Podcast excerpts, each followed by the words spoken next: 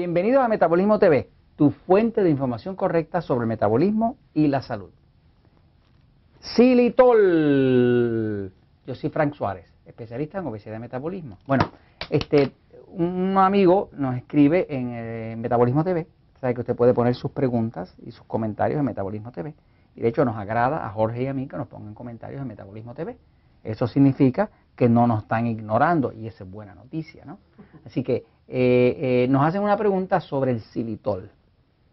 Eh, xilitol. ¿Qué es el xilitol? Bueno, el xilitol es un azúcar que ocurre de forma natural en las frutas. Ocurre en las frutas, este, en los frutos menores, este, y se puede sacar también de la mazorca del maíz. Este, hay distintas fuentes de xilitol, pero principalmente las frutas y la mazorca del maíz. El xilitol es eh, un endulzador que tiene como 40% menos eh, energía, menos calorías que lo que tiene el azúcar.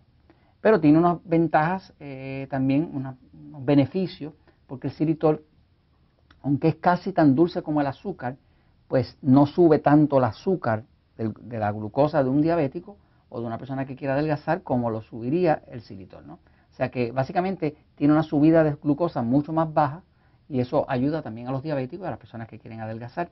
Claro, el xilitol tiene un problemita y vamos a hablar eh, con franqueza de lo que hay. Este, yo llevo muchos años buscando eh, endulzadores, endulzantes que no sean este, artificiales. Este, el xilitol es uno que no es artificial, pero tiene un problema. el problema que tiene es que el xilitol básicamente causa flatulencia. O sea que la persona cuando empieza a usar xilitol, pues causa flatulencia. Pero además de flatulencia le puede causar diarrea. Eh, lo que pasa es que el xilitol es lo que llaman un alcohol de azúcar, un sugar alcohol se llama en inglés.